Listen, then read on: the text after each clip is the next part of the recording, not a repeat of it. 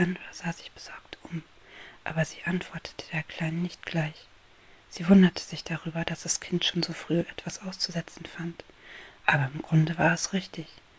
Die Wärme und das Gedränge waren beinahe unerträglich. Meier sah ununterbrochen Biene auf Biene an sich vorübereilen. Das Geschiebe und die Eile waren so groß, dass zuweilen die eine über die andere fortkletterte und wieder andere sich wie zu Klumpen geballt vorüberwälzten. Einmal war die Königin in ihrer Nähe gewesen. Cassandra und Maya wurden beiseite gedrängt, aber eine Drohne, ein freundlicher junger Binär von gepflegtem Aussehen, war ihnen behilflich. Er nickte Maya zu und strich sich etwas erregt mit dem Vorderbein, das bei den Bienen als Arm und Hand gebraucht wird, über seine glänzenden Brusthaare. Das Unheil wird hereinbrechen, sagte er zu Cassandra. Der Schwarm der Revolutionäre wird die Stadt verlassen. Sie haben schon eine neue Königin ausgerufen. Cassandra beachtete ihn fast gar nicht.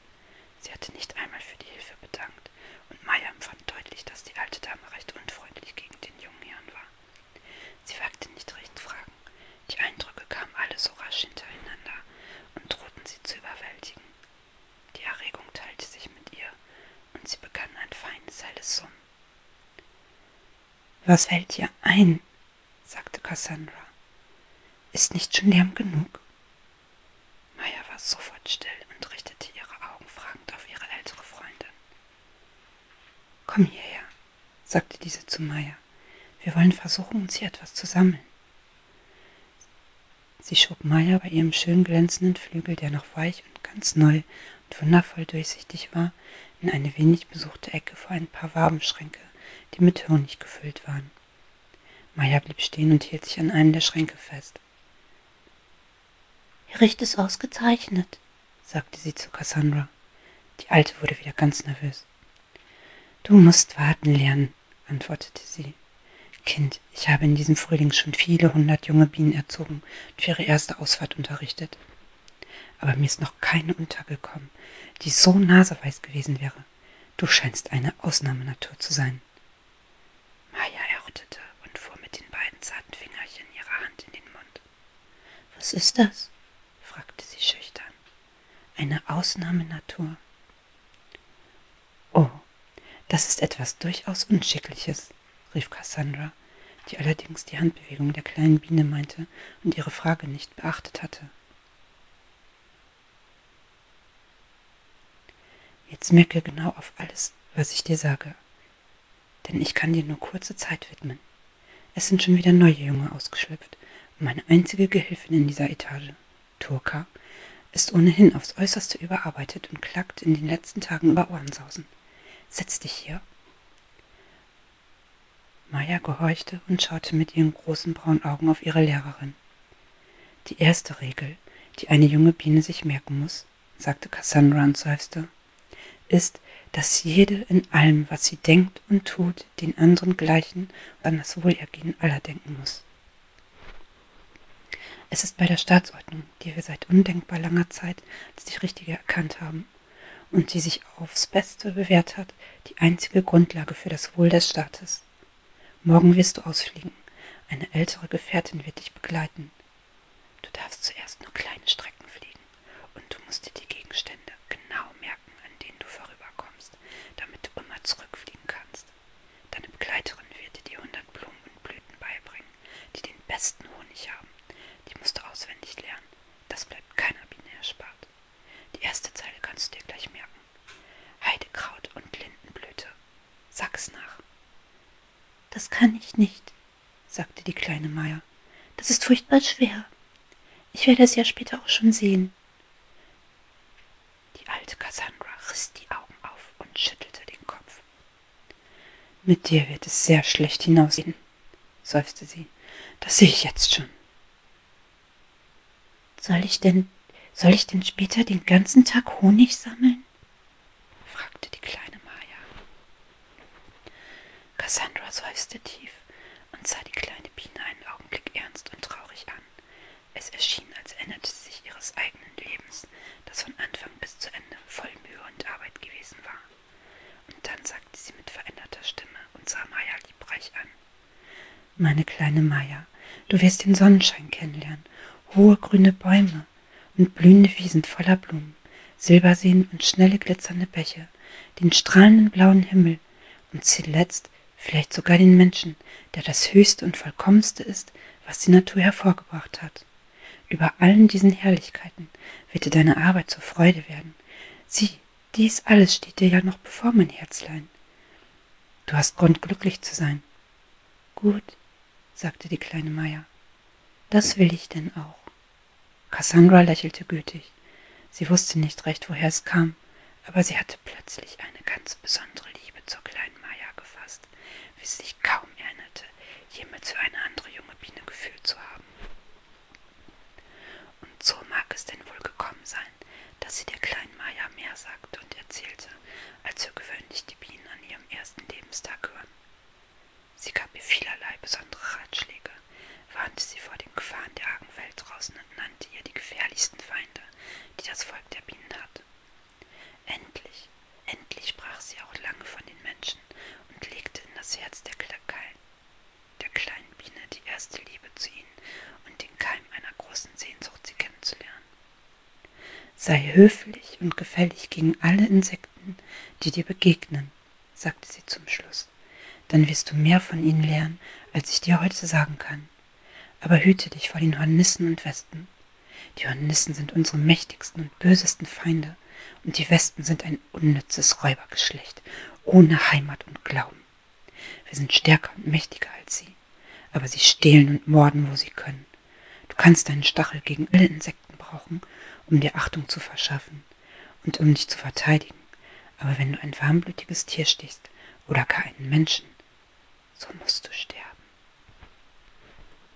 weil ein Stachel in ihrer Haut hängen bleibt und zerbricht. Steche solche Wesen nur im Falle der höchsten Not, aber dann tu es mutig und fürchte den Tod nicht. Denn wir Bienen verdanken unser großes Ansehen und die Achtung, die wir überall genießen, unserem Mut und unserer Klugheit. Und nun leb wohl, kleine Meier. Hab Glück in der Welt und sei deinem Volk und deiner Königin treu. Die kleine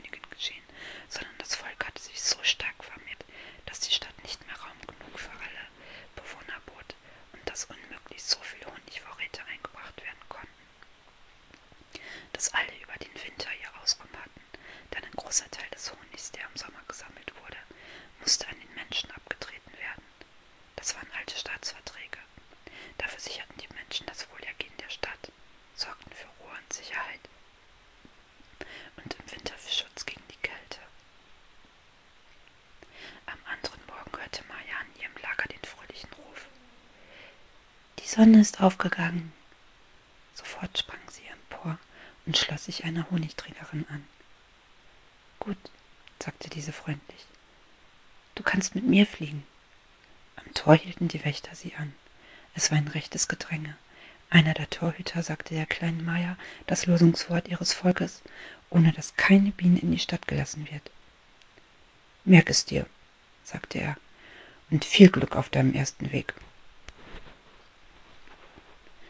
Als die kleine Biene vor das Stadttor trat, musste sie die Augen schließen vor der Fülle von Licht, die ihr entgegenströmte. Es war ein Leuchten von Gold und Grün, so über alles reich und warm und strahlend, dass sie vor Seligkeit nicht wusste, was sie tun oder sagen sollte. Das ist aber wirklich großartig, sagte sie zu ihrer Begleiterin. Fliegt man, fliegt man da hinein? Nur zu, sagte die andere. Da hob die kleine Maya ihr Köpfchen, bewegte ihre schönen neuen Flügel und empfand plötzlich, dass das Flugbrett, auf dem sie saß, zu versinken schien. Und zugleich war ihr, als glitte das Land unter ihr fort, nach hinten hinfort, und als kämen die großen grünen Kuppeln vor ihr auf sie zu. Ihre Augen glänzten, ihr Herz jubelte. Ich fliege, rief sie. Das kann nur Fliegen sein, was ich tue. Das ist aber in der Tat etwas ganz Ausgezeichnetes. Ja, du fliegst, sagte die Honigträgerin, die Mühe hatte, an Meyers Seite zu bleiben. Das sind die Linden, auf die wir zufliegen. Unsere Schlosslinden. Daran kannst du dir die Lage unserer Stadt merken. Aber du fliegst wirklich sehr schnell, Maya. Das kann man gar nicht rasch genug, sagte Maya. Oh, wie duftet der Sonnenschein. Nein, sagte die Trägerin, die etwas außer Atem war. Das sind die Blüten. Aber nun fliege langsamer, sonst bleibe ich zurück, und du kannst dir auch auf diese Art die Gegend nicht für den Rückweg merken. Aber die kleine Maya hörte nicht. Sie war wie in einem Rausch von Freude, Sonne und Daseinsglück. Ihr war, als glitte sie pfeilgeschwind durch ein grün leuchtendes Meer von Licht, einer immer größeren Herrlichkeit entgegen. Die bunten Blumen schienen sie zu rufen, die stillen beschienenen Fähren lockten sie, und der blaue Himmel segnete ihren jauchzenden Jugendflug. So schön wird es nie mehr, wie es heute ist, dachte sie. Ich kann nicht umkehren, ich kann an nichts denken als an die Sonne. Unter ihr wechselten die bunten Bilder. Langsam und breit zog das friedliche Land im Licht dahin. Die ganze Sonne muss aus Gold sein, dachte die kleine Biene. Russengarten angelangt war, der an lauter blühenden Wolken von Kirschbäumen, Rotdörn und Flieder zu ruhen schien, ließ sie sich zu Tode erschöpft nieder. Sie fiel in ein Beet von roten Tulpen und hielt sich an einer der großen Blüten fest, presste sich an die Blumenwand, atmete tief und beseligt und sah über den schimmernden Lichträndern der Blume den strahlend blauen Himmel.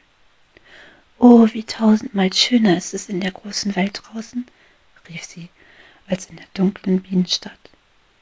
Niemals will ich nach dort zurückkehren, um Honig zu tragen oder Wachs zu bereiten. Oh nein, niemals werde ich das tun. Ich will ihm die Welt sehen und kennenlernen.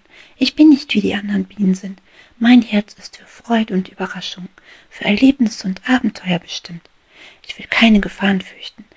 Habe ich nicht Kraft und Mut und einen Stachel? Sie lachte vor Übermut und Freude und nahm einen tiefen Schluck Honigsaft aus dem Kelch der Tulpe. Großartig, dachte sie. Es ist wirklich herrlich zu leben. Ach, wenn die kleine Maya geahnt hätte, wie vielerlei angefahrene Not ihrer wartete, hätte sie es sicherlich besonnen. Aber sie ahnte es nicht und blieb bei ihrem Vorsatz. Ihre Müdigkeit überwältigte sie bald und sie schlief ein. Als sie erwachte, war die Sonne fort und das Land lag in Dämmerung. Ihr Herz schlug doch ein wenig, und sie verließ zögernd die Blume, die im Begriff war, sich für die Nacht zu schließen.